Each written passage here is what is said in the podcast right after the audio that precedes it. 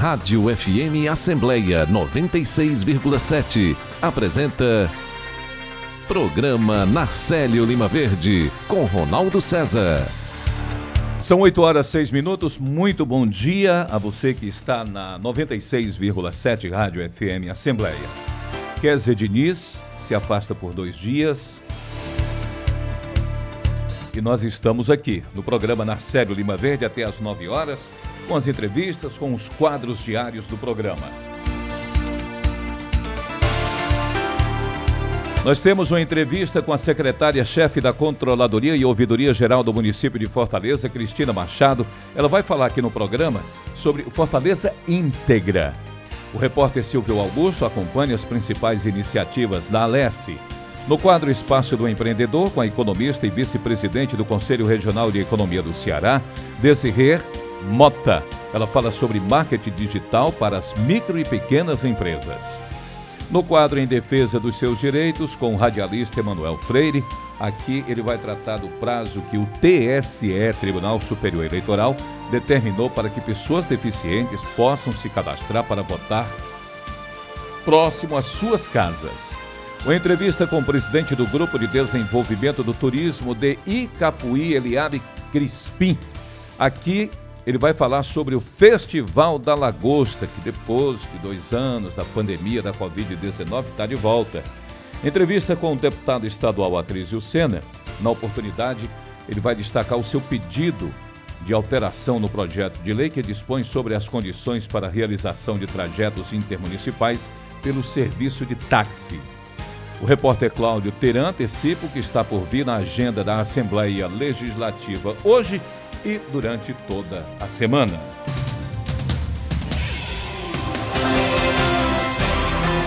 Você fica comigo, Ronaldo César. O programa Narcélio Lima Verde da Rádio FM Assembleia já está no ar. Há várias formas de você acompanhar o programa. A rádio está presente no site da Assembleia Legislativa. Encontre a gente também no aplicativo Rádios Net. Está disponível no seu celular. Nossa programação está no ar no podcast Rádio FM Assembleia, nas plataformas de áudio, Spotify, Deezer, Apple e Google Podcasts. E você ainda pode acompanhar o programa em vídeo no YouTube e também no Facebook da Lesse. Para participar do nosso programa, com alguma sugestão, é só mandar mensagem para o nosso WhatsApp, que é muito fácil. 982014848. Muito obrigado a você pela companhia desde já. Entrevista. A primeira entrevista do programa é com a secretária-chefe da Controladoria e Ouvidoria Geral do município, a Cristina Machado. Programa Fortaleza Íntegra visa contribuir para o aprimoramento contínuo da governança e dos processos internos. Primeiro, agradecer, bom dia, muito obrigado por disponibilizar o seu tempo para participar do programa Narcélio Lima Verde, senhora Cristina Machado. Bom dia, é um prazer estar aqui com vocês. Como é que funciona o programa Fortaleza Íntegra? O programa ele está sendo implantado em toda a prefeitura. Nessa primeira etapa, nós teremos a adesão de 15 órgãos e a gente vai é, ter os comitês de integridade nos órgãos e vamos fazer um, um trabalho de diagnóstico e preparar um plano de ação em relação ao que nós vamos propor em termos de conjunto de ações para fortalecer os nossos servidores para que eles possam atender cada vez melhor o cidadão. Certo. A gente ficou sabendo agora quantos órgãos. Agora, quais são os órgãos que já aderiram ao programa? Nós temos a Secretaria da Saúde, JF, a Secretaria do Planejamento, nós temos a Urbifor, o IPM, as principais pastas, né, educação, as principais pastas estão nesse, nessa primeira etapa, porque como é um programa contínuo e é um programa que nós queremos fazer e implementar com as melhores práticas, da melhor forma, nós é, optamos por fazer em fases para que a gente possa ir fazendo e atendendo da melhor forma. Então, uhum. Então, você pode encontrar, o cidadão pode encontrar no nosso portal da transparência a relação de todos os órgãos que estão participando dessa primeira fase. E como é que os servidores receberam esse, esse programa eh, Fortaleza Íntegra? Os servidores estão passando no momento por um processo de capacitação e de campanha, né? nós vamos começar a fazer a divulgação interna. Os servidores que estão fazendo parte dos comitês de integridade, que estarão conduzindo todo esse trabalho dentro dos órgãos, estão extremamente satisfeitos, porque isso vem é, somar e reforçar o interesse do servidor em fazer bem feito seu trabalho, em atuar com transparência, zelando pelo recurso público, zelando pelo bom atendimento ao cidadão, de forma que a gente possa cada vez mais zelar pela credibilidade das instituições, das nossas organizações e do, da postura e da conduta do servidor para com o cidadão. Agora, oh, Cristina, como efetivamente será a participação eh, da população nesse projeto, nesse programa? A população pode acompanhar o o atendimento que tem recebido do servidor e ela pode, ela tem os canais de comunicação pela ouvidoria, ela tem as urnas de, de manifestações para serem colocadas no, nos órgãos, né? E eles podem ir gradativamente percebendo como está melhorando e evoluindo o atendimento do, do servidor para o cidadão. Então, ele pode se comunicar pelos, pelos canais que já conhece, tanto a Central 156, quanto o portal da ouvidoria no Ciscom, né? E ele pode entrar em contato e vendo e participando para estar tá dando sugestões, dando opiniões em relação a melhorias e avaliando o serviço público mesmo, de fato. Muito bem, ótimo, parabéns. A gente fica torcendo é, para efetivação desse é, programa Fortaleza Íntegra e o sucesso dele no dia a dia para os servidores e também para a população. Muito obrigado a você, uma ótima terça-feira e até uma próxima oportunidade. Muito obrigada para vocês também. Tchau, tchau. Conversamos com a Cristina Machado, ela que é chefe da Controladoria e Ouvidoria Geral do município de Fortaleza, que lança o programa Fortaleza Íntegra, que visa contribuir para o aprimoramento contínuo da governança e dos processos internos. São 8 horas 13 minutos. Direito da criança. Direito do idoso. Direito do consumidor. Direito das vítimas de violência. Direito à igualdade. Direito à liberdade. Direito a ter direito. A assistência jurídica integral e gratuita é um direito de todos e um dever do Estado. Procure a Defensoria Pública. Apoio Rádio FM Assembleia 96,7. Você ouve programa Narcélio Lima Verde. 8 horas 14 minutos. A primeira participação do repórter Silvio Augusto. Silvio, bom dia. Bom dia, Ronaldo. Bom dia a todos. A BidLab Google, a Google e, e Júnior Ativamente Brasil oferecem bolsas para curso de Tecnologia da Informação são 480 bolsas de estudo para todo o Brasil, só que 80 delas são para o estado do Ceará. Vamos falar com o Rafael Augusto, que é gestor de projetos da Júnior Ativamente Ceará, falando sobre essa iniciativa. Bom dia, Rafael. Bom dia, bom dia a todos. É, o curso TecJar que a gente oferece é um curso de capacitação básica necessária para iniciar a carreira na área da TI. Né? Os jovens neles vão aprender um pouco sobre as noções básicas, sobre fundamentos de suporte técnico, sobre sistemas operacionais, segurança da tecnologia da informação e também aprendem sobre habilidades socioemocionais, falando um pouquinho sobre preparação para entrevista de emprego, currículo, né, de como fazer o marketing pessoal. Né, no curso, é, o formato ele é 100% online, é, com aulas ao vivo, e ele tem uma duração de quatro meses. É, são cinco dias na semana, de duração de quatro horas, que esses jovens têm ah, aulas diariamente, né? Esses jovens, esses cursos, né, são destinados para que jovens de, de qual idade, né, e também se é da rede particular de ensino, da rede pública. É, quem pode participar do TecJar? São jovens entre 18 e 29 anos, tá? tenham concluído o ensino médio dentro é, no ensino público, ah, que não estejam trabalhando e não está estudando também no momento e não tenham a graduação completa. É, e ter tempo disponível para frequentar as aulas que têm essa duração de quatro meses. Não precisa ter experiência na área e nenhum conhecimento, porque o curso ele é de formação básica na área da TI. Além disso, os jovens para participar, é, a família deles tem que ter uma renda de até dois salários mínimos, é isso?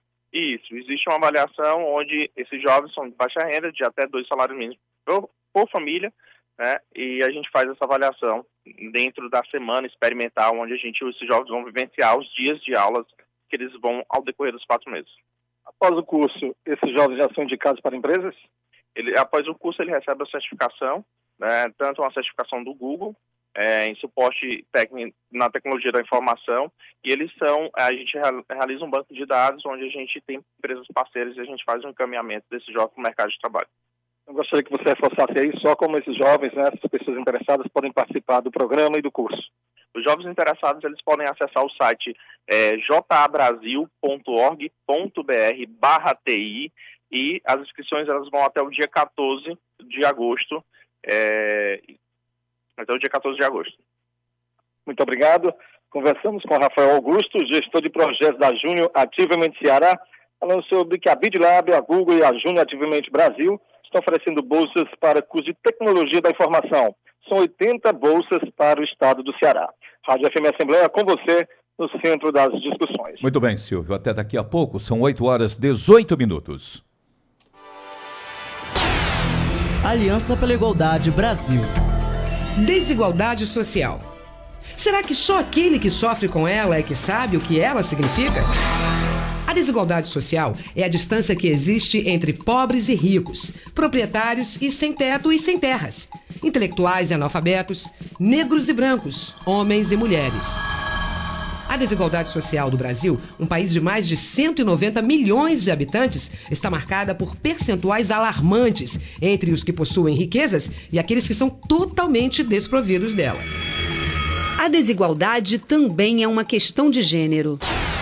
Aliança pela Igualdade Brasil. Apoio Rádio FM Assembleia 96,7. Espaço do Empreendedor. 8 horas 19 minutos. No programa de hoje, a economista e vice-presidente do Conselho Regional de Economia do Ceará, Desirê Mota, fala sobre marketing digital para as micro e pequenas empresas. Não só fala, como também vai dar algumas dicas. Doutora Desirê, bom dia. Bom dia, Ronaldo César. Bom dia aos ouvintes. É um prazer falar com você mais uma vez. É, Obrigada. Na, ao meu ver, não, não adianta só montar a microempresa, a pequena empresa. Tem que saber vender o que se produz na empresa, tem que saber vendê-la. É por aí o marketing digital? É, Ronaldo. Na realidade, quando você abre a micro pequena empresa, tem vários desafios aí na frente, não só tirar o CNPJ, né? E aí, quando você fala sobre a questão do mercado, é muito importante a gente alertar alguns pontos, principalmente com relação a, a, ao marketing digital decorrente da pandemia, né? Aumentou, acelerou bastante as oportunidades. E aí eu gostaria inicialmente de esclarecer o que é marketing digital, né, para que as pessoas possam conhecer e saber. Então, assim, marca digital são ações né, de comunicação, de uma maneira geral, que as micro e pequenas empresas e as empresas de pequeno ou de, de médio porte podem utilizar por meio da internet, da telefonia celular né, e outros meios digitais. Para quê? Para divulgar e comercializar seus produtos, conquistando novos clientes e melhorando a rede de relacionamentos. Então, essa é uma definição muito clara para que, que se utiliza hoje o marketing digital melhorar vendas, conquistar novos clientes e fazer rede de relacionamentos. Doutora Zezirê, das pequenas, da microempresa, quais são as maiores dificuldades depois de implantar uma microempresa? É, depois de implantar uma microempresa, uma das grandes dificuldades, primeiro ponto, é contratar pessoas qualificadas, né? Eu diria, para a atividade a qual você vai exercer há uma carência muito grande no mercado de pessoas que tenham conhecimentos, né, quer seja sobre vendas, sobre a área de produção. Então, eu diria que uma grande dificuldade é contratar os profissionais que estão habilitados para essa função. O outro ponto, Ronaldo, é a questão do crédito. Inclusive, nós falamos aqui em um um programa específico sobre isso. É acessar o crédito. Por que, que é importante acessar o crédito? Porque a gente sabe que as micro e pequenas empresas, de uma maneira geral, ela tem pouco recurso financeiro. Então, assim, hoje existe algumas entidades, né, a exemplo do BNB, a exemplo do governo do estado com o programa do Ceará Cred e outros, que faz com que você acesse o crédito a uma taxa de juros praticamente subsidiada. E o capital de giro, ele é muito necessário quando você monta a empresa. E o acesso ao crédito permite você ter esse recurso de capital de giro. E o outro ponto, Ronaldo, é a questão realmente da venda. É esse painel que nós estamos fazendo hoje. É a questão da comercialização do produto. É como identificar seu cliente, seu público-alvo e como utilizar o marketing digital, já que o marketing digital é um, é um, um instrumento que você pode pode ter sem ter muito recurso financeiro, porque você cria aí um, um, um, banner, né, um card, e vai divulgar, divulgar nos e-mails que você tem acesso, vai divulgar no seu Instagram, no Facebook, né, no LinkedIn. Então, assim, são, são formas que você encontra, né, eu diria que por que, que a gente, né, é importante a gente dar algumas dicas de marketing digital para o sucesso das pequenas empresas? Primeiro, porque ela faz anúncio nas redes sociais. Hoje todo mundo é antenado, né, Ronaldo? Nas redes sociais, é todo mundo é ligado na, na, no, no, seu o celular não sai mais da mão da gente. Não. E aí, por meio dele, a gente tem uma internet aqui na palma da mão, como a gente chama. E aí, o marketing digital, ele pode também ter um marketing de conteúdo. Não necessariamente você precisa estar digitando só o seu produto, o seu preço, né, fazendo é, é, divulgação também do conteúdo. Por que, que esse produto que você está comercializando é importante para o cliente? Quais são as vantagens que o cliente encontra ao comprar esse produto? Então, a gente chama isso de marketing de conteúdo. É dizer por que, que aquele bem é, é, é útil para você e também dizer as, as, as, garantias, as facilidades, né, o, o acesso a ele. E, e, e, todo o e-mail marketing, né? E fazer também parcerias com empresas e profissionais. Não precisa necessariamente você fazer o um, um marketing digital isoladamente. Você pode estar juntando aí duas, três, né, pequenas empresas e dizer, vamos fazer um marketing digital aqui é, de uma forma mais maciça, né, mais, ao, alcance de maior resultado. E isso pode ser feito também por meio de blogs, né? Então tem várias formas que o, que o marketing digital ele, ele atrai né, e traz para as pequenas empresas possibilidade de mais, de mais clientes. E é preciso encontrar também uma forma de como chegar positivamente nesse mundo digital que hoje a gente convive diariamente com ele, porque tem dois lados. Tem que saber entrar e aproveitar o lado bom que ele oferece, porque também tem uma é. rede lá que a coisa pode desandar, não é? é tem que ter muito cuidado. É, você precisa primeiro, eu diria, é, tudo que toda, toda empresa, e eu diria até pessoa física tem que fazer um plano, né, de marca digital. Você tem que elaborar um plano, né, e aí eu diria alguns passos aí para elaboração desse plano de marca digital. Você precisa primeiro definir bem seus objetivos, quer dizer, saber quais são os seus objetivos da empresa, o que é que você quer alcançar. Isso a curto prazo, a médio prazo e até a longo prazo, se você já está pensando aí, sua empresa funcionando há 10 anos, né, porque ninguém monta empresa para para fechar. E aí o segundo passo nesse plano seria pesquisar e conhecer o público-alvo. Ronaldo, não dá mais para você montar a empresa sem conhecer bem o público que vai ser o seu cliente.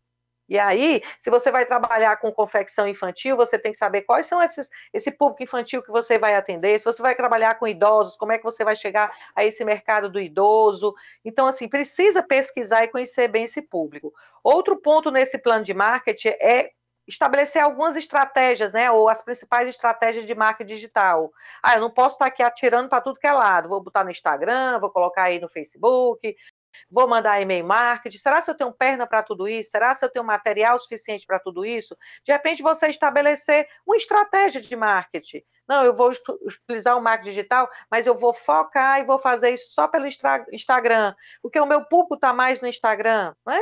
De repente, e definir quais são esses canais que vão ser utilizados. Capacitar a equipe, porque, assim, plano de marketing e, e por outro lado, como eu falei para vocês, se não tiver uma equipe capacitada, não adianta, que o cliente vai bater a sua porta e vai dizer, olha, eu vi lá no Instagram um produto XYZ, e esse produto tem esse benefício. Aí o, o, o vendedor do outro lado disse, esse benefício eu não conheço. Entendeu? Então, assim, é importante essa capacitação da equipe quando você faz o, o, o marketing digital, porque o que você está vendendo lá, você tem que ter a certeza que dentro da empresa isso você vai ter com qualidade para o atendimento e que a equipe vai estar capacitada para responder as perguntas que o cliente chega.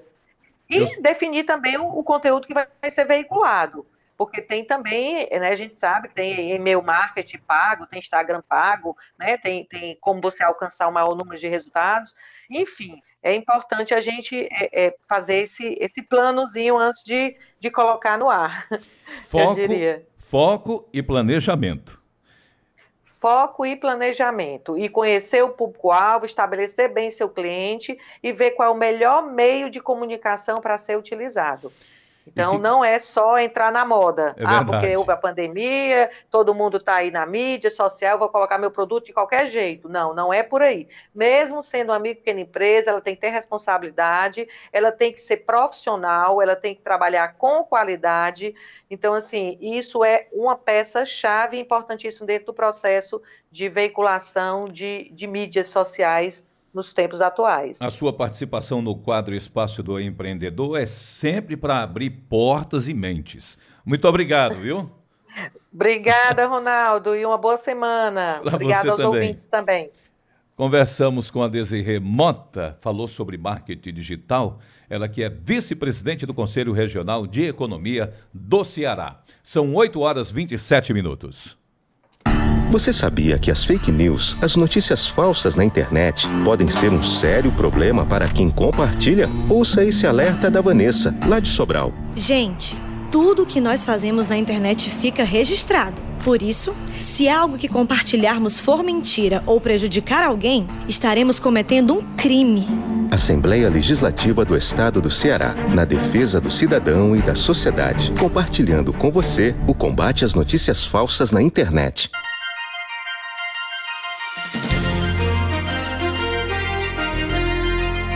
A comunicação social da Assembleia Legislativa do Ceará é um complexo que envolve televisão, rádio, jornal, revista, agência de notícias e o núcleo de mídias sociais. O núcleo de mídias sociais é o setor especializado na comunicação instantânea, no acesso rápido, na troca de informações, nas perguntas diretas e nas respostas imediatas. Através do fanpage, do Twitter e do Instagram, a Assembleia aproxima-se do cidadão, dando-lhe acesso imediato ao que acontece no plenário e nas comissões, pesquisas de opinião, entrevista com especialistas e membros do poder público, visando o debate sobre temas relevantes para toda a sociedade cearense. Para isso, planeja, cria conteúdos, atualiza, monitora e avalia periodicamente o desempenho. Compartilhar iniciativas. Esta é a meta da Assembleia Legislativa do Estado do Ceará. Rádio FM Assembleia 96,7. Com você, no centro das discussões. Em defesa dos seus direitos. 8 horas 31 minutos. No quadro de hoje, em defesa dos seus direitos, o radialista Emanuel Freire relata sobre o prazo que o TSE determinou para que pessoas deficientes possam se cadastrar para votar bem pertinho da sua residência. Eu vou conversar aqui com o radialista Emanuel Freire. Emanuel, mais uma vez, que prazer falar com você aqui no quadro Em Defesa dos Seus Direitos no programa Narcélio Lima Verde. Bom dia. Bom dia, querido amigo Ronaldo César. Que prazer falar e rever você através dessa voz bonita e maravilhosa que todos nós gostamos de ouvir e nos sentimos muito bem, Ronaldo. Muito obrigado. Mais uma oportunidade que a Kézia me dá. Ela teve que se ausentar no dia de hoje e também amanhã, dois dias, para tratar de assuntos particulares, mas a gente está aqui levando o programa Narcélio Lima Verde com a sua contribuição também no quadro em defesas dos seus direitos. Fale aí, Emanuel. Você... Relata aí sobre o prazo que o Tribunal Superior Eleitoral determinou para que pessoas deficientes possam se cadastrar para votar bem próximo às suas residências. E você, e você, e você quanto ela conduzem muito bem este informativo maravilhoso que o público de Fortaleza e todo o planeta tem através do, da frequência 9, é, 96,7 e também pelas mídias sociais. É verdade. Ronaldo, detalhe detalhe é o seguinte: é, a pessoa, o, o, TSE ele tem tido uma preocupação bem interessante para com a pessoa que tem deficiência e quem também é, é, é, é vítima né, da mobilidade reduzida. Aí, para esse ano, o TSE ele determinou que até o dia 18 de agosto, a pessoa com essas duas situações, elas podem exatamente transferirem seus locais de votação, de votação para perto de suas casas. Eu vou aqui pegar um exemplo. Vamos imaginar o seguinte: eu moro no, é, eu morava no Antônio Bezerra, mas aí eu tive que me mudar para Messejana, isso em Fortaleza. Então, eu tenho até o dia 18, né, segunda 15, terça 16, quarta, eu tenho até na outra, na quinta-feira da outra semana, para exatamente ir num cartório eleitoral, que por sinal você pode é, já ligar para o 148 agendar e o cartório eleitoral vai exatamente te receber para exatamente fazer esta sua transferência, é, fazendo com que seja evitado o seu deslocamento dessa é, do, do, seu local de morada para a sua antiga sessão eleitoral, Ronaldo. Certo. Você já fez isso? E, olha, é, é, hoje eu estou em Guaraciaba do Norte, né? Uhum. E, e vamos imaginar o seguinte: Digamos que eu queira votar em Guaraciaba do Norte. Aí eu tenho até o dia 18 para que eu também possa fazer uma transferência temporária. Eu vou ao cartório eleitoral de Guaraciaba do Norte, peço a, a, a minha transferência temporária e no dia 2 de outubro eu posso exercer o meu direito de cidadão. Mas é bom lembrar, Ronaldo, que esta situação só é válida para o estado onde a pessoa com deficiência está com domicílio eleitoral fixo. Por exemplo, eu voto em Fortaleza, mas hoje eu estou em Guaraciaba, mas até o dia 18 eu posso pedir esta transferência temporária. Só não, só não posso pedir a transferência temporária caso eu vá para um outro estado que é, é para um outro estado da federação.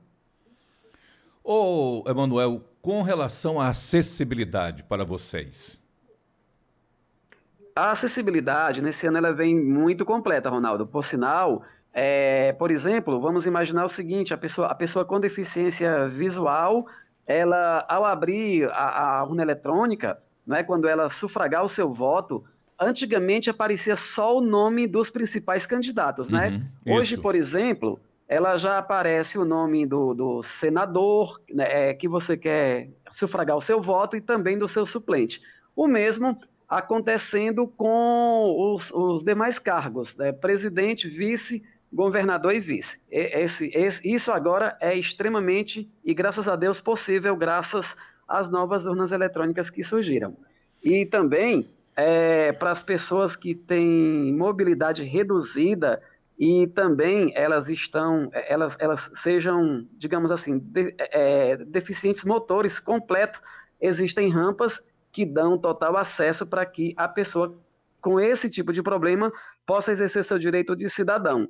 Outro detalhe interessante, Ronaldo, é que as pessoas que são deficientes auditivas, elas, ao chegar na urna eletrônica, também terão um intérprete que virtual que irão exatamente fazer o mesmo processo como acontece para o, o processo com as pessoas que têm deficiência visual.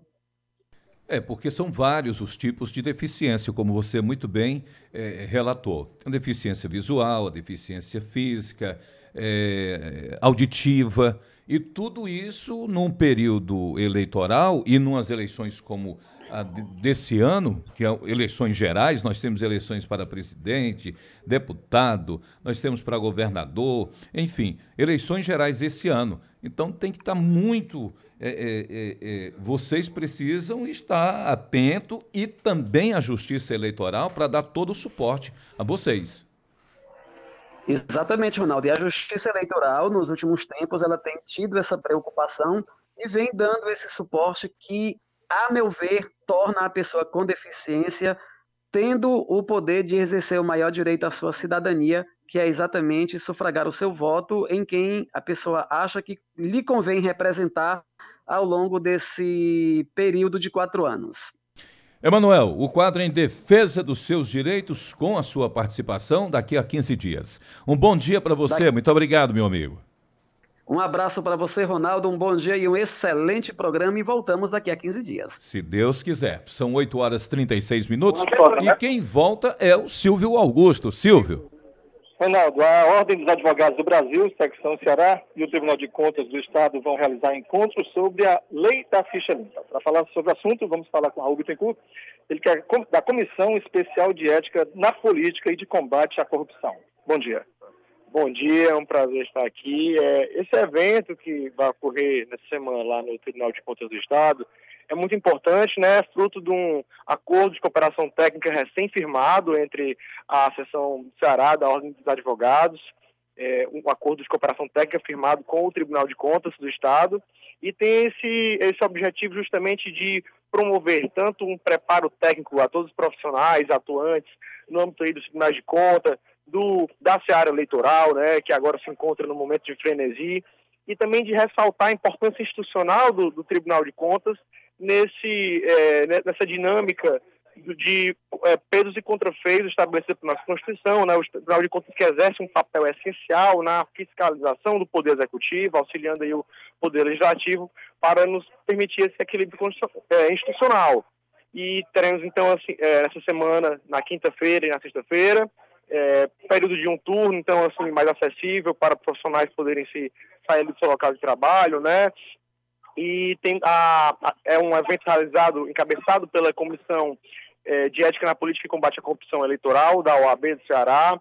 Parabenizo o presidente André Xerez, assim como o presidente da Ordem dos Advogados aqui no Ceará, é, Rinaldo Dantas, e estamos muito é, contentes com essa possibilidade de estar promovendo um evento tão educativo. Doutor Raul, quais são os temas que são abordados né, dentro da lei da ficha limpa? O que, que vai ser abordado dentre os palestrantes, as pessoas que vão participar. Pronto. Nosso, no nosso atual contexto normativo, temos aí algumas mudanças recentes que impactam diretamente na atuação do Tribunal de Contas. Temos agora, é, no dia 15 de agosto, o prazo máximo para envio pelos, pelos tribunais de contas em todo o país, inclusive o Tribunal de Contas da União, das listas dos gestores que possuem alguma irregularidade conhecida, né, para a Justiça Eleitoral, para que se possa apurar eventual inelegibilidade. E esse é um dos temas mais importantes aí do nosso evento, a questão da caracterização de inelegibilidade por condenação de Tribunal de Contas de determinado gestor, determinado agente público. Temos também as peculiaridades trazidas pela nova lei de improbidade, né, os impactos disso na análise das decisões do Tribunal de Contas para aferir se existe ou não ali uma inelegibilidade.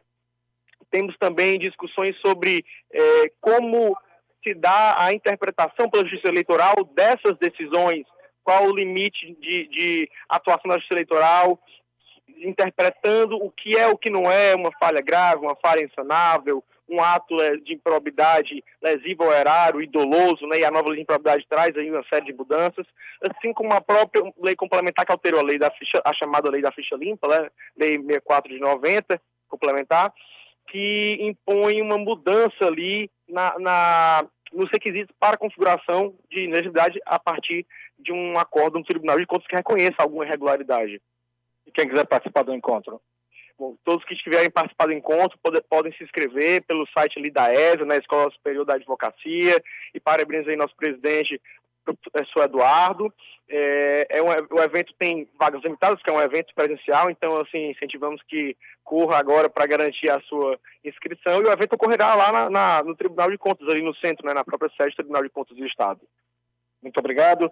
Conversamos com o Dr. Raul Bittencourt, da Comissão Especial de Ética na Política e de Combate à Corrupção da OAB, né, falando sobre o encontro que será realizado junto com o Tribunal de Contas do Estado do Ceará para discutir a lei da ficha limpa. Rádio FM Assembleia com você no centro das discussões. 20 minutos faltam para as 9 horas.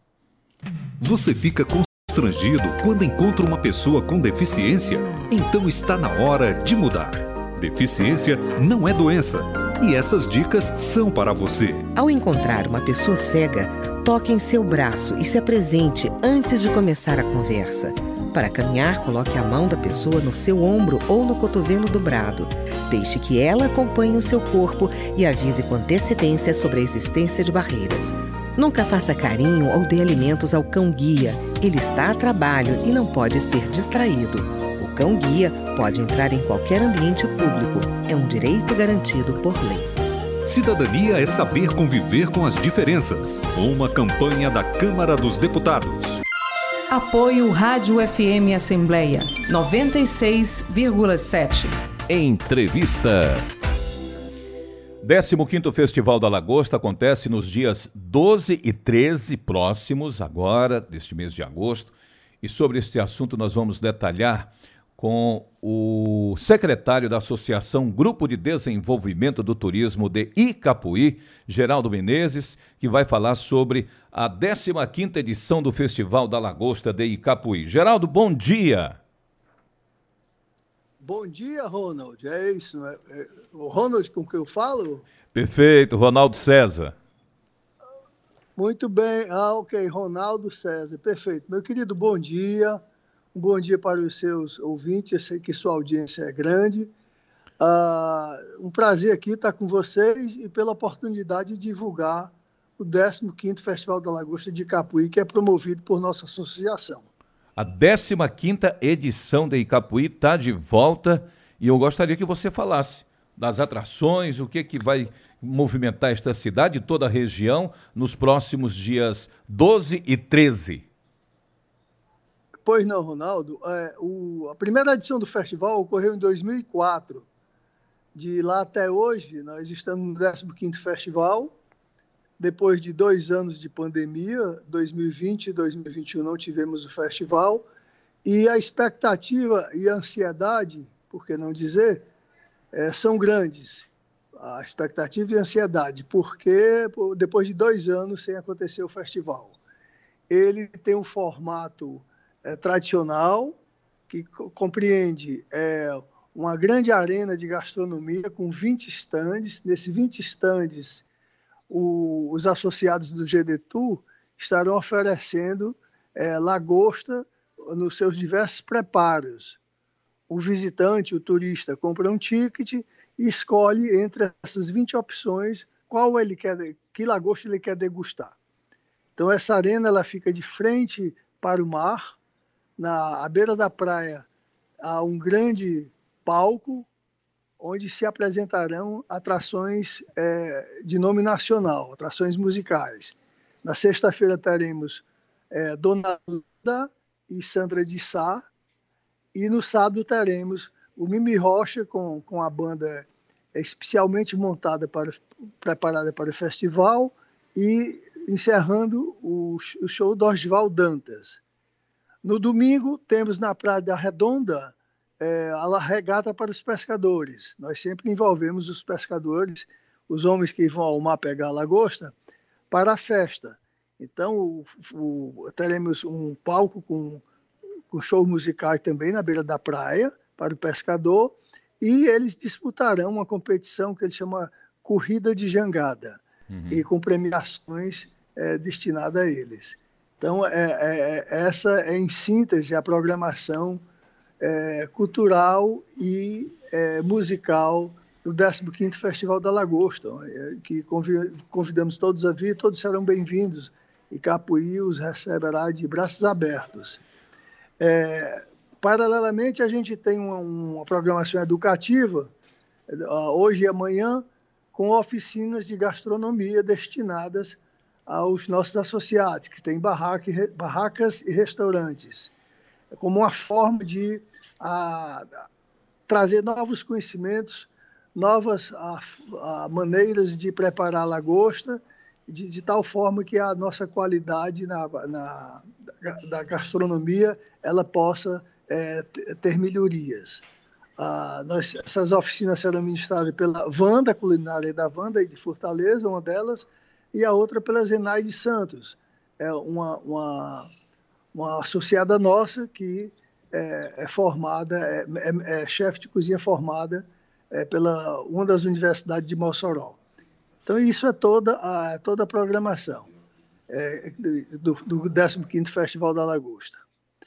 Nós temos a expectativa ainda do, do ponto de vista da, da economia, é, trata-se de uma forma de impulsionar a economia local, uma vez que o turismo hoje, é, arrisco a dizer que é a segunda é, atividade econômica que, que mais traz é, benefícios para a economia do nosso município, depois da, da, da, da lagosta em si. Uhum. E, o, e o festival também é ligado à lagosta, correto? Então, a, a, nós esperamos a, que a economia tenha os, todos os impactos positivos desse evento, com pousadas e hotéis todos ocupados, a, a, rede periférica que compõe a cadeia de turismo também se beneficiando desse, dessa movimentação. Então, a, a, alguns empregos indiretos tempora, diretos temporários serão oportunizados, de tal sorte que Icapuí só tem a ganhar com o 15º Festival da Lagosta. Pois é, é a gente o, fica... O nosso, a... o nosso entusiasmo. Uhum, a gente ah, fica... Espera-se um, um, consumo de, de é, estimado de 500 quilos de lagosta durante os dois dias no, do, na, na, arena de gastronomia, uh, que terá esse ano uma grande novidade.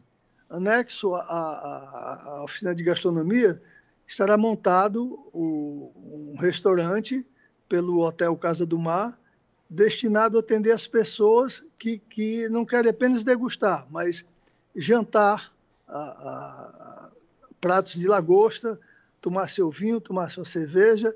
Então, o Hotel Casa do Mar vai estar lá com esse restaurante preparado para atender o turista que quiser jantar no local. Hoje... Ah, essa, é, em síntese, é tudo que a gente pode dizer nesse momento sobre o 15º Festival da Lagosta. Ô Geraldo, o Grupo de Desenvolvimento do Turismo DI Capuí, eu recebo aqui nos estúdios agora o deputado Acrisio Sena, que a gente vai já conversar, ele conhece muito bem o Festival da Lagosta DI Capuí, na 15ª edição do Festival da Lagosta. Ah, quantos associados o grupo conta atualmente, ô Geraldo?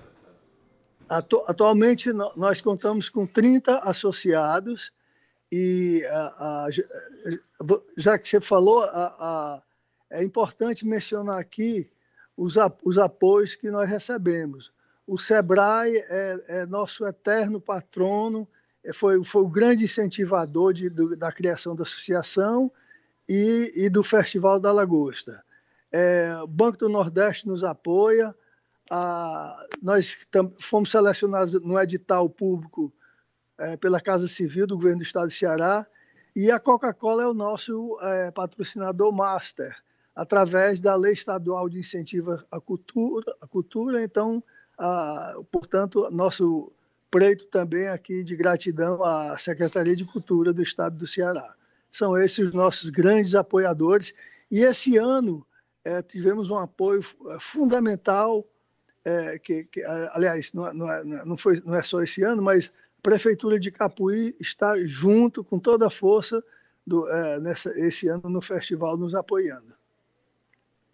O Geraldo Menezes, a gente só tem que agradecer e torcer. Aproveita aqui o deputado Acrísio Sena está te mandando um abraço e a todos é, do Grupo de Desenvolvimento do Turismo de Icapuí, desejando, claro, sucesso na 15ª edição do Festival da Lagosta de Icapuí é um evento não só local, estadual, nacional, mas internacional. Um abraço e sucesso, Geraldo. Muito obrigado. Bom dia. Um abraço para vocês. Conversamos com o Geraldo Menezes, ele que é secretário da Associação Grupo de Desenvolvimento do Turismo de Icapuí, nos dias 12 e 13 próximos, esta, agora, de agosto, volta depois de dois anos o Festival da Lagosta na sua 15ª edição. Silvio Augusto está de volta. Silvio. Isso, Ronaldo. Estamos de volta agora com o deputado Moisés Braz, presidente da Comissão de Agropecuária da Assembleia Legislativa, onde daqui a pouco realiza uma reunião técnica do Complexo de Comissões Técnicas, deputado Aquiles Pérez Mota, para discutir né, sobre a reestruturação da FUNAI. Então, o deputado vai esclarecer esse assunto para a gente aqui no programa Na Lima Verde. Bom dia, deputado Moisés. É, bom dia, bom dia aos ouvintes na Célia. É um prazer muito grande estar aqui mais uma vez. O que levou a gente a chamar essa reunião técnica foi a gente ter dialogado com algumas comunidades tradicionais, inclusive principalmente as comunidades indígenas, e a gente pode perceber que eles estão deixando de ter acompanhamento necessário porque a FUNAI aqui do estado do Ceará, que cobre, inclusive, também o acompanhamento no Piauí. Nós estamos sem condições eh, gerais, sabe? Não temos condições é, de pessoais, não temos infraestrutura, estamos é, com muita dificuldade até, muitas vezes, de botar combustível no carro para fazer o acompanhamento. Portanto, eu fui procurado por uma comissão que trabalha por alguns companheiros sindicalistas e pediram para que a gente fizesse esse debate, que é muito importante, ver se a gente consegue é, estruturar, buscando recursos no governo federal, que é obrigatoriedade, mas também fazendo a parceria com a nossa governadora do estado do Ceará. Deputado, quais são os principais pontos dessa reestruturação? Os principais é a gente, de fato, é, poder conseguir pessoal, uma contratação de pessoal, esse é um, um, um, principal, e um segundo é equipamentos técnicos, computadores, notebooks, é, que possa ter qualidade para que eles possam fazer esse acompanhamento, porque nós estamos em condição precária que não tem a mínima condição de fazer o acompanhamento necessário aos nossos companheiros das comunidades tradicionais e principalmente aos índios. E é claro que também nós vamos aproveitar e vamos discutir, né, aquele caso que aconteceu no Amazonas, né, a morte do ambientalista, do jornalista, que tem tudo a ver também com essa questão que está acontecendo hoje no nosso país. Quem vai participar da reunião?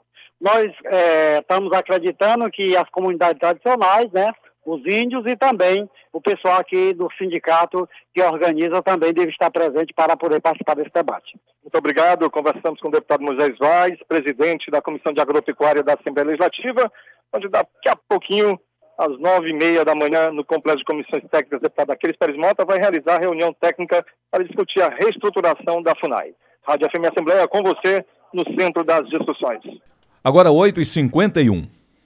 A vida moderna está provocando a contaminação do solo, da água e do ar. Será que você está contribuindo para aumentar o problema? Não jogue lixo nas encostas, nas ruas, nos rios, lagoas e mares. Use produtos biodegradáveis. Regule o motor do seu veículo e utilize transporte coletivo sempre que possível. Não torne cinza o nosso planeta azul. Abaixe a poluição. Apoio Rádio FM Assembleia 96,7. Entrevista. Projeto de lei visa alterar as condições para a realização de trajetos intermunicipais de serviço de táxi.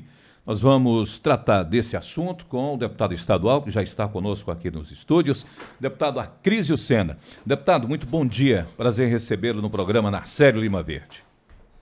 É, bom dia a todos os ouvintes da nossa FM Assembleia. Bom dia, Ronaldo. Bom dia a todos vocês. Deputado, qual a alteração nesse projeto? Deixa eu explicar.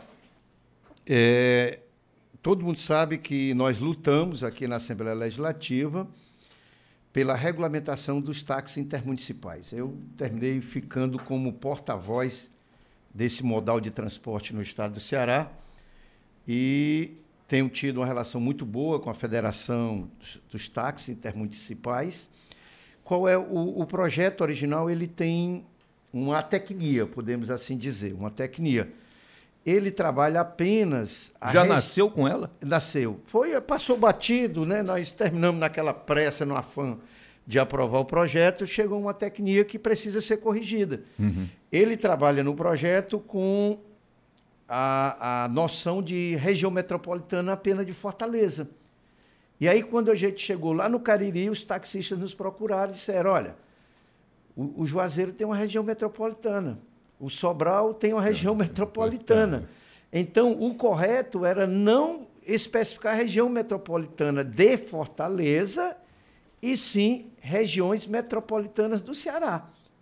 Então, houve uma tecnia no projeto e eu, obviamente, estou buscando a gente fazer essa correção de rota para não haver nenhum tipo de problemas, porque já temos problemas lá no Cariri com a própria fiscalização, com a própria ARCE. E outras regiões que e outras vão surgir. Regiões, e uma, o Ceará vai crescer.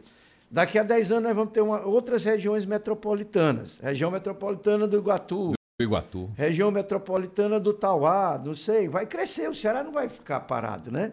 Então, a lei especifica só a região metropolitana de Fortaleza. Prejuízo para os claro, demais. Claro. Aí nós estamos fazendo uma proposta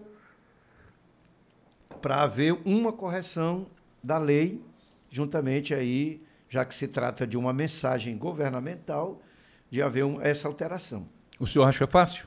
Eu acho que é, dentro da razoabilidade, dentro dos argumentos que nós estamos levantando, é perfeitamente possível de ser feito essa correção. Até porque não, nós não temos só a região metropolitana de Fortaleza. E a lei especifica a região metropolitana de Fortaleza. Né? Então, nós estamos propondo abranger, ampliar o termo só para regiões metropolitanas do estado do Ceará. Se vai ter uma, 10, 5, 20. Ou 20, fica. A vida dirá, né? É só esperar. Tá certo? Pronto. Dado essa justificativa dessa atecnia, que eu acho até que uma coisa despercebida, porque está muito no usual. Está na pauta região... de hoje, é isso? Está na pauta? Entre outros assuntos. Eu tenho mais dois aí que eu queria falar. É, mas Meu, vamos começar. Esse aí passou e eu não vi. Pois é, mas vamos Você falar. tem aí na, na, na a, é, é, é, o projeto? Tem, né? Aí. Qual é o número para eu poder anotar aqui? Do não... desse aqui? Sim. Ainda não. Então, Mas já- Mas já a gente dá aqui. acha, já, já a gente A gente acha. acha. Mas o pessoal pra- que está nos ouvindo, é só Aham. para entender. É essa correção a pedido dos próprios taxistas. Quando eu tive agora na Expocrato, né, na- por ocasião da Expocrato, que eu não fui para a Expocrato, Uhum. fui para outras atividades. Os taxistas, eu tive uma reunião com os taxistas da, da- do Cariri, explicando que estavam sendo penalizados porque a lei não especifica a região metropolitana, portanto, eles estariam impedidos de sair do Cariri, de Juazeiro para ir para Barbalha, de Barbalha para ir para Missão Velha. A assim questão vai. é tirar o nome Fortaleza e colocar Isso. no plural, não é? As regiões metropolitanas. Metropolitanas. Pronto. Esse é o primeiro assunto aqui no programa. O segundo é uma vitória, mais uma vitória do seu mandato. Ontem eu, Uhum. como bom senador pompeuense, comemorei também, porque faço parte daquela história. Olha aí que coisa boa, viu? Pois é. E eu, Ian Gomes, Tino Holanda, que quem é de senador? esse senador é forte. É forte. Me fale aí, como é que foi ontem receber esse. Olha, foi veio uma comitiva, o prefeito Maurição foi um gigante, não mediu esforços. Vamos, colocou- vamos, vamos, vamos aqui, vamos é, é, situar o ouvinte desse assunto. É o tombamento do campo de Ah, concentração é. Nós estamos de tão senador empolgados Pompeu. que Pois nós é. nem- o Mas ouvinte, que nós vocês estão entrando num assunto aí que É. eu não estou sabendo o que é. É, eu quero nós- participar nós dessa alegria. Aqui parece que nós estamos na sala, né? Não é não, De batendo casa, papo, conversando, né? E, e é o tombamento do sítio histórico do Patu, o sítio histórico do Patu, fazer primeiro historicizar, né? O sítio histórico do Patu é uma construção inglesa, é uma construção inglesa do início do século XX. Eh, os ingleses vieram até o Ceará para construir a barragem do Patu, depois, por conta aí de secas e de outros problemas, abandonaram os casarões. Em 32, naquela seca de 32, ele serviu para aprisionar os flagelados da seca, como era cha- chamado os, os trabalhadores rurais que não tinham o que comer, o que plantar durante a seca, se lançava para as cidades para tentar escapar. No início vira dos ingleses, depois passou para campo de concentração. Depois virou. Aí, em todos os outros, foi abarracamentos. Foram barracas, aquelas barracas de lona, de, de madeira, de. Acabaram. O único que ficou, como eram edificações, o único que ficou vestígios muito fortes foi de Senador Pompeu, porque era uma construção inglesa com outra finalidade, mas terminou servindo para ser um campo de concentração. E aí, ontem, o Conselho Estadual do Patrimônio, o Conselho lá, o COEPA, né? Ele realizou a sua reunião e, por unanimidade, está tombado como patrimônio histórico do estado do Ceará, sem qualquer alteração naquela região, naquela poligonal que foi definida. Terá que ter pedido permissão aos órgãos, tanto da prefeitura como do governo do estado, para Uhum. fazer qualquer alteração. E tem uma série de, de considerações. E os casarões foram tombados dentro do sítio histórico. Então, uma conquista que eu me lembro foi o nosso mandato. Quem primeiro tomou a iniciativa, eu mesmo como historiador e como vice-presidente da Comissão de Cultura aqui da Assembleia, nós tivemos a primeira reunião no ano passado com o nosso secretário de Cultura, Fabiano Piúba, juntamente com o prefeito Maurício Pinheiro, Maurição, e eu, a Cris Sena. Nós fizemos a primeira reunião e o próprio, eh, o próprio prefeito disse: nós não mediremos esforço do que precisar, a logística, a estrutura, a Secretaria de Cultura nós daremos, porque isso é faz parte da nossa história. E o Fabiano, secretário de Cultura, disse o seguinte: para nós é uma questão de honra fazer esse tombamento do sítio histórico e para que essa história seja lembrada e nunca seja repetida, aquele campo de concentração. Então juntou, foi uma junção de quereres, de vontades e de necessidade da história, tendo à frente a, o pontapé inicial a prefeitura de Senador Pompeu, ela tombou municipal, e nós entramos como deputado estadual com esse grande conquista. Este ano completa 90 anos, o tombamento, o, o, o campo de concentração. Campo de concentração. Completa 90 anos da sua existência. E nós temos 40 anos também da caminhada da seca, que era a caminhada das Santas Almas da Barragem, da barragem. que completa 40 anos.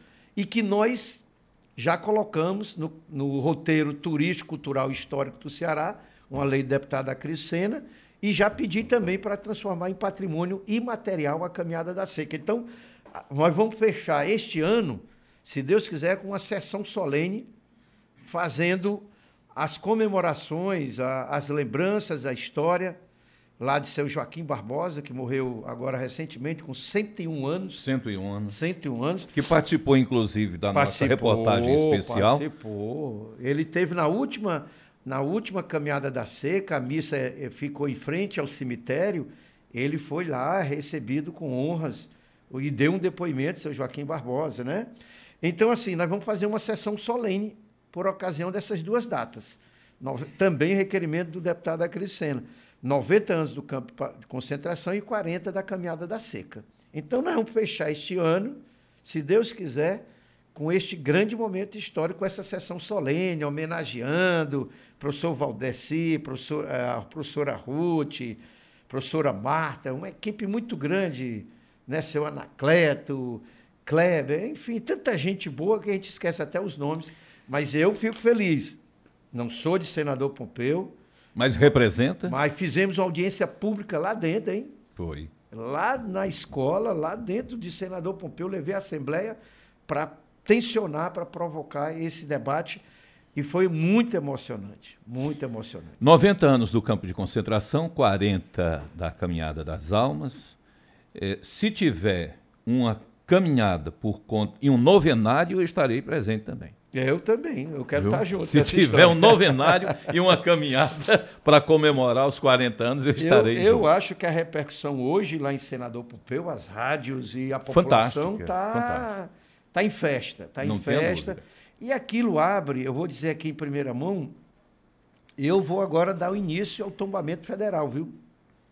Agora nós vamos para a esfera pro, maior. Vamos para o federal e depois do federal aí vira patrimônio da humanidade. Da humanidade. Eu disse isso brincando lá com o Maurício numa entrevista, para não transformar isso em patrimônio da humanidade. Aí começaram a rir. Eu disse, olha, já saiu o estadual, agora eu vou para o federal. Não, saiu o municipal, o estadual. Vai, nós vamos iniciar o é, federal. Federal. Eu vou procurar o Cândido, que é o, o presidente do IFAM, hoje mesmo mandar para ele, e vou fazer a mesma caminhada. Maurício, vamos aqui nós três. Vamos lá. Ele já tinha dado uma, uma sugestão de começar pelo tombamento da usina eólica, que é um, um, um equipamento lá, uma construção neoclássica, uhum. que a gente pudesse fazer o tombamento lá. Isso nós já tivemos a primeira conversa com, com o Cândido Albuquerque, que é o presidente do IFAM, para o tombamento federal. Agora, depois do estadual, nós vamos, até porque são terras federais do Denox. Do Denox. Então, vai ser, não vai ser difícil a história do tombamento federal. Aí depois do tombamento federal, nós vamos para a Unesco, né? Pedir. ganha o mundo, né? Ganhar o mundo. E ali do, dos casarões, eu, me, eu lembro bem da inspetoria. É o que está mais preservado. É, é o, é o que maior destaque, maior realce. É. E eu fui também. Ó, você foi colocando as coisas. É, eu, deputado de primeiro mandato, sem ter sido praticamente votado lá em Senador Pompeu, talvez nós fizemos tantas ações que muitos deputados que já levaram muitos votos, talvez não tenha feito. Eu coloquei uma emenda de 200 mil reais, já, já houve a licitação, uhum. para iniciar o restauro do casarão da inspetoria. 200 mil não dá para restaurar aquele é casarão lógico, que você é conhece. Lógico. Mas a gente já vai começar, já vai começar o restauro e se Deus quiser, eh, se Deus permitir eu retornar a esta casa, nós vamos concluir o restauro completo do, do casarão, inclusive com emenda do deputado Cris Sena, que estou assegurando aqui, pode gravar e registrar para a história. Pronto. Olha ali, Esse- Tina, eu- ali, A a Tina também está vibrando. Está vibrando. Bom, esse é um assunto que deixa não só quem é de senador Pompeu, mas o estado do Ceará todo, porque é a preservação de uma história que não vai se apagar jamais, apesar de ter sido uma história muito triste para o nosso estado, principalmente para a região, mas ela não pode, de maneira alguma, eh, ser apagada. E o outro assunto? Ô, Ronaldo, tem mais dois projetos em pauta hoje, Uhum. da minha lavra, né? Muito importantes. E aí eu queria socializar. Eu estou feliz pela nossa produção. Vocês têm acompanhado eh, a quantidade de pautas propositivas, de projetos interessantes aqui na Assembleia Legislativa. Chegando nosso amigo aqui. Renato Abreu. Renato. Viu, Renato? Estou dando a mão aqui. Chegando nosso amigo Renato Abreu. Dois projetos. O primeiro dele é fazendo uma correção antropológica, uma correção histórica, sob a ótica dos povos originários. Porque quando criaram o dia 19 de abril como Dia do Índio, Uhum. foi dentro de uma concepção eurocêntrica, dentro da concepção não da preservação da história indígena, mas dentro, dentro, da- dentro do indígena como algo exótico. Tá certo? O, qual é a correção que nós estamos fazendo? Nós estamos colocando o dia 19 de abril como Dia dos Povos Indígenas. Indígenas. Certo? Isso é uma diferença, não é semântica.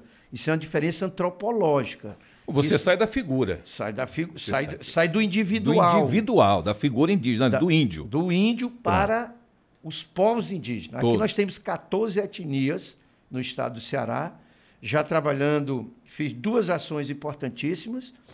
Uma, a primeira audiência pública num território indígena foi para discutir a educação indígena diferenciada lá com a etnia Tremembé, tá certo? Lá em Almofala, lá em Itarema, naquela região. E a segunda foi uma audiência pública para discutir a questão ambiental das terras do Pitaguari, Uhum. aqui em Maracanaú, principalmente. A Cris Sena fez duas iniciativas. Inclusive, nós vamos ter uma discussão sobre fiscalização dos crimes ambientais em terras indígenas, que nós vamos ter com a SEMASSE no final desse mês. Desse mês. Essa é a primeira questão. Ah, é, é- é- é a mesma coisa de do índio e dos povos. Não é. Eu sou historiador, não é. Não é. E isso é um ajuste de conta com a própria história. Dia 19 de abril passará a ser, está na pauta de hoje, no estado do Ceará, como Dia dos Povos Indígenas do Ceará. E não Dia do Índio. É muito mais abrangente. Muito mais abrangente. Essa é a primeira. O outro projeto que eu também estou muito. Talvez muita gente não, não se lembre, mas o antiga eh, penitenciária agrícola do Amanari. Do Amanari. Ela tem nada mais do que uma riqueza de uma fauna e de uma flora exuberante do estado de Ceará, de matas nativas, de, de, de caatinga, de, eh, eh, eh, de animais pertinentes da nossa, da nossa, eh, do nosso bioma, né, do nosso bioma. Eu estou propondo aqueles 583 hectares, que inclusive nós já começamos duas pautas positivas, de uma articulação também nossa. A, a, a, a primeira, a cessão de partes daquelas terras para os, os, os agricultores familiares daquela região do Maranguape, ali do Amanari, do Maranguape, para produzir. Ali é ótimo para apicultura, é ótimo para piscicultura, é ótimo para plantio de, de, de caju, do que se quiser. É uma terra fértil às margens de um açude, né? Então nós estamos botando ali para ser uma área de proteção ambiental. Uhum.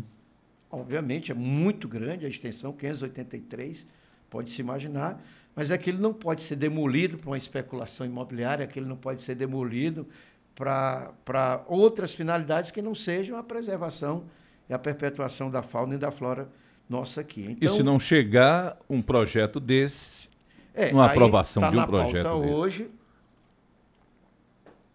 Na pauta hoje, o terceiro projeto nosso, nós começamos com os táxis, os povos indígenas e essa da APA. E finalizo, finalizo aqui, aproveitando esse espaço valoroso, é que talvez muita gente não se deu conta disso que eu vou falar agora. O censo que está acontecendo, ele não é bom não, ele é excelente para o nosso conflito entre o estado do Ceará e o Piauí. E o Piauí. Por que a crise? Porque o censo vai trazer o fundamental que é o pertencimento. Quando eu responder o censo, eu pertenço a quem? Eu sou pertencente de qual estado, de qual localidade? Ceará. Então, nenhum Supremo Tribunal Federal vai poder dizer que as 13 cidades não da, pertencem. da Ibiapaba não são cearenses. Não são cearenses. Aí nós desmontamos, com o censo, nós desmontamos a tese do Estado do Piauí, que é, a tese do Piauí é furada aqui no ditado popular. Porque se você, com a Constituição Democrática de 88, com convenções internacionais da ONU que levam em consideração o pertencimento, você buscar decreto imperial de Dom Pedro II do século XIX, a brincadeira tem hora para todos nós, né? Então, nós desmontamos, mas a ação está tramitando na, na, Justiça, lá no Supremo Tribunal e, Federal. E, paralelamente, o censo do IBGE. O censo, do, exatamente. Que vem ratificar, na realidade. Do mesmo jeito que vai resolver o problema de conflitos nosso do Ceará. Aquele lá de Tabuleiro e Alto Santo, que eu fui, uhum. lutei bravamente. Quando chegar a dizer lá o pessoal daquela região, lá do Olho d'Água da Bica, descendo, na CE 358, que faz limite com, com, com o Rio Grande do Norte, esse pedaço lá, chegar lá na Groenlândia, no campus, né, no Saco do Bode, que tudo são comunidades lá, diz, você é de onde? Sou de tabuleiro. E aí, meu filho? Aí o juiz vai dizer, não, você é de Alto Santo? Não existe. Não existe. Então, eu, o censo, ele traz para nós a possibilidade também da gente chegar e dizer que os territórios que estão em conflitos estão resolvidos. Porque se tem um posto de saúde, se tem uma escola, se tem um cemitério, se tem um registro de nascimento, se tem um registro de, de, casamento, se tem um registro de propriedade, tudo como da comunidade, como é que você pode pertencer a outro? Leva para o Supremo, Leva... o resultado do IBGE está aqui. Não, tá eu estou feliz com o censo, porque veio atrasado, mas vai e ajudar. Beneficiando. Bene, vai nos beneficiar. Esse atraso foi benéfico. Foi benéfico. Do ponto de vista do Ceará, pelo menos dos limites intra, como o próprio com o estado do Piauí. Então é isso, eu, eu creio que a gente está num momento muito bom, eu acho que nós estamos afunilando, estamos aí a 60 dias das eleições e vamos aguardar, né? Que vamos esperar que, que o Elmano, o Roberto Cláudio e o próprio capitão Wagner apresentem projetos concretos e de relevância para o Estado do Ceará e que vença o melhor. Deputado, mais uma vez, muito obrigado. Aliás, é até redundante né, falar isso, porque todo dia tem matéria do deputado Cris. É pauteiro nosso, né? Um abraço, bom dia para o senhor, muito sucesso. Ah, deixa eu agradecer aqui a nossa FM Assembleia, agradecer toda a equipe da rádio e dizer que é muito importante um instrumento, eu sou um fã de carteirinha do rádio, e um instrumento desse chega longe e é imbatível, é um, é um Thundercat. O rádio é um Thundercat, é uma visão além do alcance. Além do alcance. Valeu. Um abraço, bom dia. Bom dia. São bom dia. 9 horas 12 minutos agora.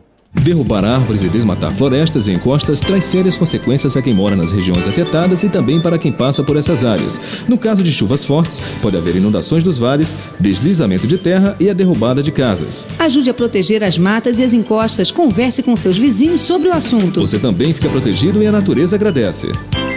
Apoio Rádio FM Assembleia 96,7. Serviço que a Assembleia Legislativa do Ceará oferece é o escritório Frei Tito de Alencar, homenagem ao frade dominicano preso e torturado por defender os direitos humanos. O Frei Tito é um espaço para receber denúncias de violações da dignidade humana. Advogados e educadores defendem a moradia digna, os direitos de quilombolas, dos povos indígenas e das comunidades tradicionais, bem como os grupos discriminados pelo racismo, homofobia e intolerância religiosa. O escritório Freitito é uma espécie de PROCON dos movimentos sociais, atento aos casos coletivos de violação dos direitos humanos bem como aos casos individuais de repercussão coletiva. Compartilhar iniciativas. Esta é a meta da Assembleia Legislativa do Estado do Ceará.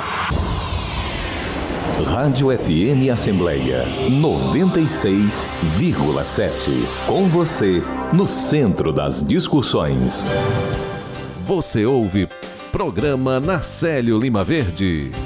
9 horas 14 minutos. Cláudio Teran antecipando a agenda de hoje da Assembleia Legislativa. Bom dia, Teran. Muito bom dia, Ronaldo. Bom dia a você. Bom dia, o amigo ouvinte da nossa FM Assembleia. Nós temos reunião de comissões hoje, Teran? Temos sim, Ronaldo, e esse é o principal assunto do dia aqui na nossa Assembleia Legislativa. A Comissão de Constituição, Justiça e Redação do Poder Legislativo vai fazer a sua primeira reunião do semestre a primeira reunião do semestre. Então, o que está acontecendo, meu caro Ronaldo? É, nós vamos ter 54 propostas de parlamentares, sendo que são 34 projetos de lei e 20 de indicação que serão apreciados nesta reunião da CCJ, comandada pelo deputado Romeu Aldigueri, da bancada do PDT.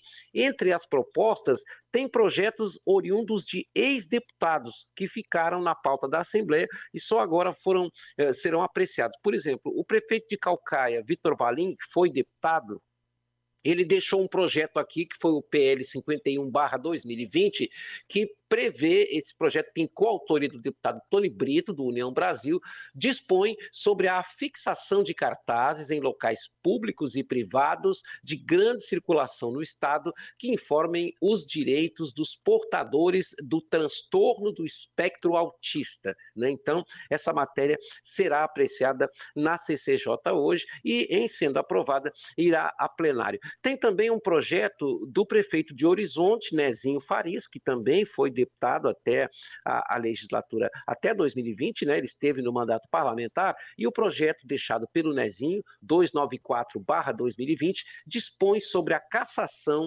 da inscrição do cadastro de contribuintes do ICMS de empresas que se utilizam de mão de obra em condição análoga à escrava ou infantil.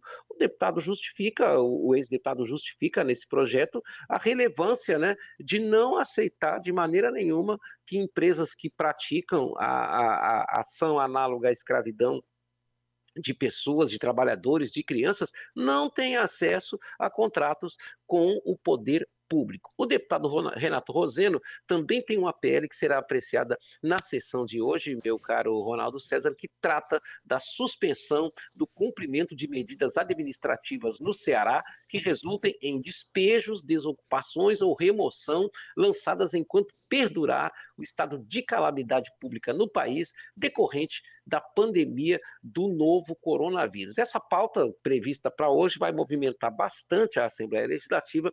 A sessão ela, ela será no formato híbrido, o que garante também a participação até mais ampla dos deputados. Nós teremos ainda uma reunião técnica que começa daqui a pouco para discutir o desmonte da política indigenista no Ceará e no Brasil.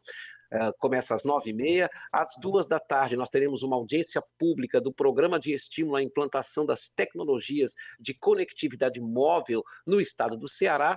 E também a Assembleia cedia, libera o seu espaço para o lançamento da plataforma Fortaleza Participa. Este evento começa logo mais às 17 horas. Meu caro Ronaldo César.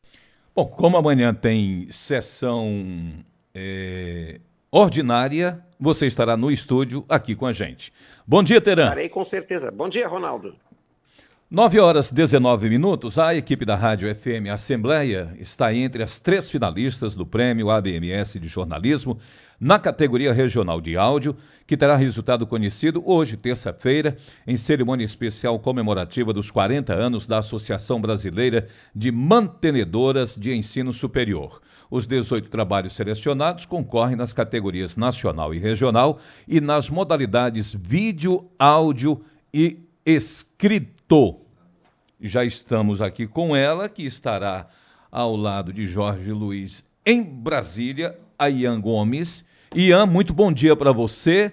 Adiantando aqui o nosso abraço e um desejo de uma feliz viagem e de uma premiação no final de tudo. Bom dia, Ian. Bom dia, bom dia, Ronaldo César. Bom dia a todos os nossos ouvintes da Rádio FM Assembleia. Como você já falou, realmente vamos hoje, logo mais, estaremos embarcando para Brasília, onde acontece essa solenidade dos 40 anos da ABMS, Associação Brasileira dos Mantenedores do Ensino Superior, e a Rádio FM Assembleia, nossa equipe, que é composta também por você, Rafael Luiz Azevedo e a Isabela Santana, o Jorge Luiz, que estará comigo em Brasília, para conhecermos os finalistas em todas as categorias.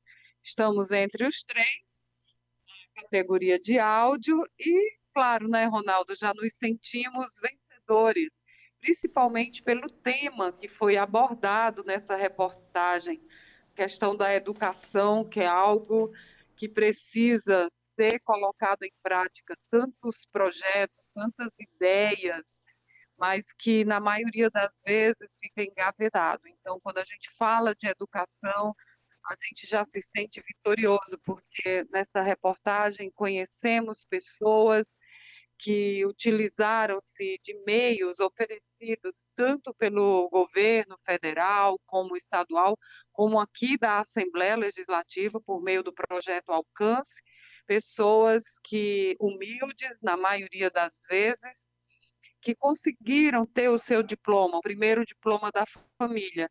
Então, eu já me sinto, e em nome da nossa equipe, vitoriosa vitoriosa mesmo em todos os aspectos, não é um troféu ou um diploma a mais que vai nos fazer, é, digamos assim, com mais relevância no sentido de divulgar a educação. Óbvio que teremos muita alegria em trazer esse diploma, esse troféu para fazer parte da nossa galeria da FM Assembleia, que agora em novembro completa 15 anos e já é possuidora de tantas conquistas em termos de prêmio. Então, eu estou realmente muito feliz em poder representar a nossa equipe logo mais. A solenidade será às 19h30 em Brasília e podem ter certeza que a Rádio FM Assembleia saberá todos em primeira mão o resultado desse trabalho. Pois é, como você falou, já nos sentimos vitoriosos com o tema que é a educação e principalmente com a indicação é? para participar desse prêmio, que é um prêmio nacional. Ian, muito sucesso, boa viagem você, o Jorginho, e até mais tarde, quando a gente vai ficar aqui na torcida, na expectativa para a gente dividir com os nossos ouvintes. Obrigada a você, Ronaldo, que teve uma participação fundamental todos, né? Ninguém, eu costumo sempre, é meu mantra, dizer que ninguém, ninguém é bom sozinho e a alegria só faz sentido quando ela pode ser partilhada. E eu percebo que essa alegria já contagia a todos os colegas aí da FM Assembleia e não tem como não se sentir vitoriosa e na responsabilidade de continuar fazendo o nosso trabalho com amor, com envolvimento e com todos juntos. Assim, a gente pode fazer um trabalho merecedor de reconhecimento como é este. Um bom dia a todos vocês.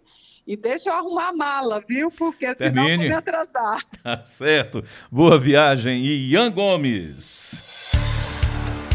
Chegamos ao final do programa na série Lima Verde. Você acompanhou a entrevista com no quadro Ouvidoria, a secretária da Controladoria e Ouvidoria Geral do município de Fortaleza, a Cristina Machado, falou sobre o programa Fortaleza Íntegra. No quadro Espaço do Empreendedor, a economista e vice-presidente do Conselho Regional de Economia do Ceará, Desirê Mota, ela aqui detalhou o marketing digital para as micro e pequenas empresas. Em defesa dos seus direitos, o quadro com o radialista Emanuel Freire, ele explicou sobre o prazo que o TSE determinou para que pessoas deficientes possam se cadastrar para votar próximo às suas residências.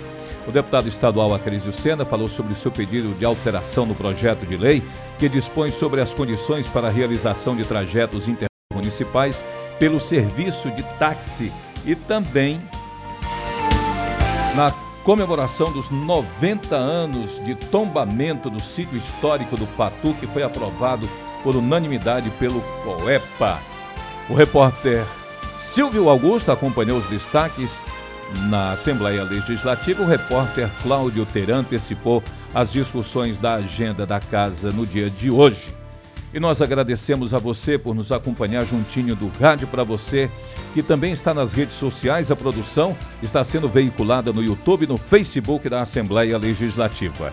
Também estamos em podcast. Você pode nos encontrar nas principais plataformas de áudio, como Spotify, Deezer, Apple Podcast e Google Podcasts. Basta procurar Rádio FM Assembleia e se inscrever. Além aqui de Ronaldo César, a equipe do programa Narcélio Lima Verde reúne na coordenação Tassiana Campos, na produção Laiana Vasconcelos e Cássia Braga, os repórteres Silvio Augusto e Cláudio Teran, direção de vídeo Rodrigo Lima, operação multimídia César Moreira, Rafael Luiz Azevedo é o gerente geral da Rádio FM Assembleia.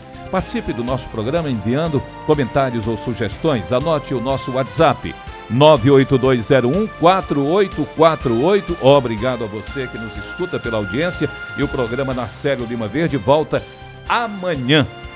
Bom dia a todos.